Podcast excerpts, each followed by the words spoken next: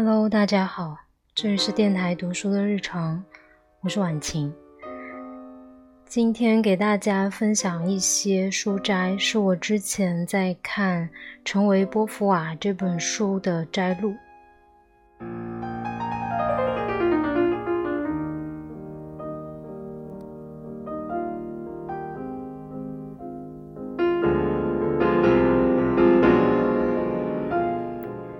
这本书是波伏娃的传记。嗯，之前可能很多人知道波伏娃是因为她的第二性，或者是她和萨特的关系。但是这本书将她从萨特的阴影中拉了出来。嗯，由最近几年出版的日记和信件一些新的材料，让她站在属于自己的聚光灯下。然后我们会看见一个更加立体、更加真实的波伏娃。而且也可以重新看待波伏娃和萨特之间的关系。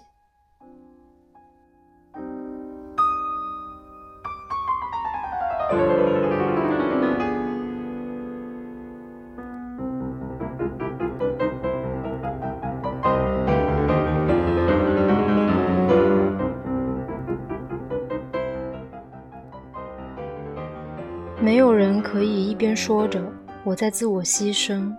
一边心里不觉得苦。我母亲的矛盾在于，她完全相信奉献是伟大而高尚的，但是奉献和自我牺牲所带来的厌恶、欲望和各种苦涩，已经到了她自己没法承受的地步。我的母亲一面强迫自己不断的奉献和牺牲，一面苦苦对抗自由被剥夺的痛苦。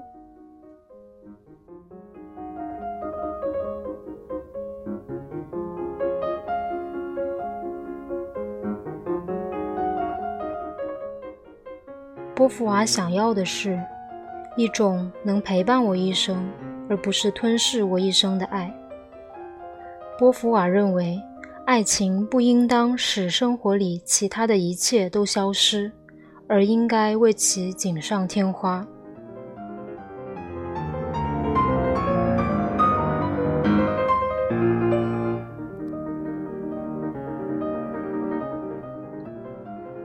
在自己的日记里写下：“只有通过自由选择和随机应变，真的自我才能显现。”波伏娃身边的人都在谈论着人生选择，比如结婚，但是他们总认为做出这样的选择之后便可以一劳永逸。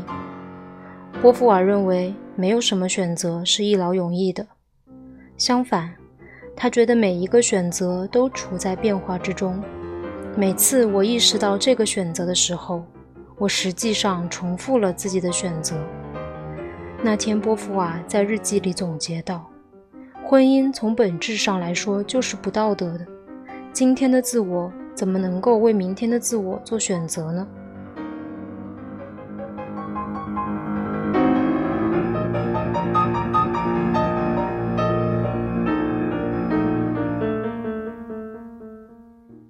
但是波伏娃想要的是能够身体力行的哲学。看过了很多种人生之后，波伏娃认为，自由是不平等的，因为每个人的处境都不一样，所以自由也会因人而异。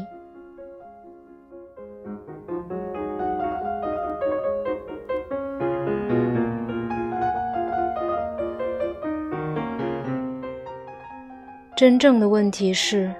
大千世界里，到底什么是我们应该去在意和有所为的呢？波伏娃对于这个问题的答案是：我们的行动。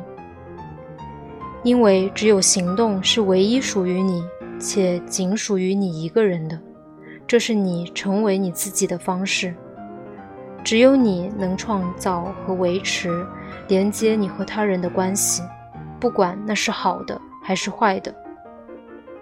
你和他人的关系并不是先天存在的，必须由你和他人一天一天的去创造以及再创造。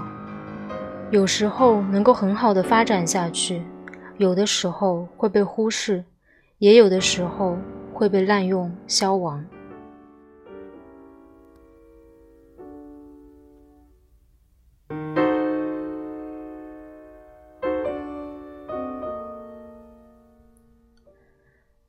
波伏尔认为，被动的保持孩子般的天真是一种自欺行为。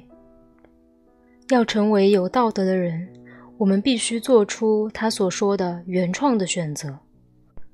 我们必须去选择想要成为什么样的人，不是一劳永逸，而是一而再，再而三，每时每刻都做出这种选择。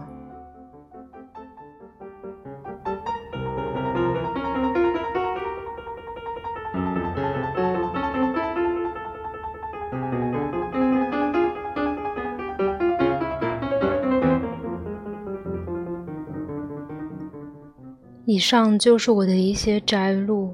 其实我可能已经离这本书看完有一年多了，但是重温这些片段的时候，还是感觉到很大的力量，以及我觉得女性确实很容易滑向那个传统叙事，就是所谓的结婚生子、家庭美满，好像这就是我们从小到大被教育的目标。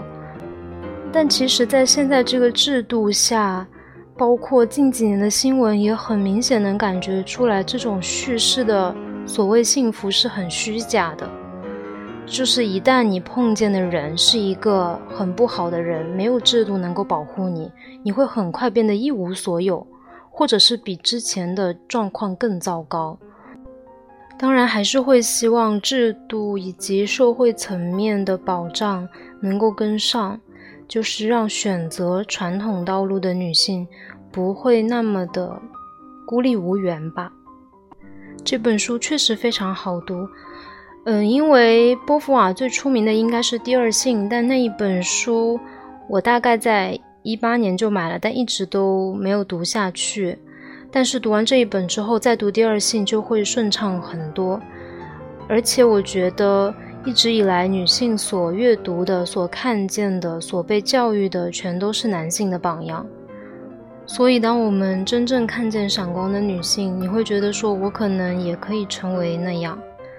所以，推荐大家阅读。最后的最后，再推荐一小段《第二性》当中的话，与各位共勉：